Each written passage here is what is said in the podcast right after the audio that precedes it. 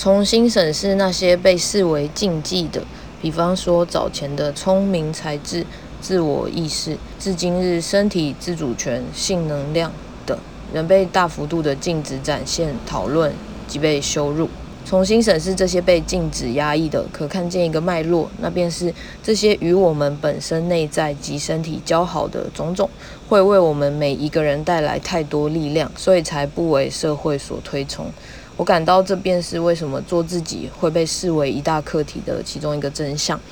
即使我周遭的朋友对我的力量并不会给予打压，那些长久下来习得的标准仍化作小声音。存放在我的头脑里，准备随时限制我自己。我仍然在期待他人的容许及追求外来肯定，仿佛我一个人的力量不足以甩开所有的墨守成规。希望我们都能拿出勇气，活成自己，不会在自己的 party 迟到了。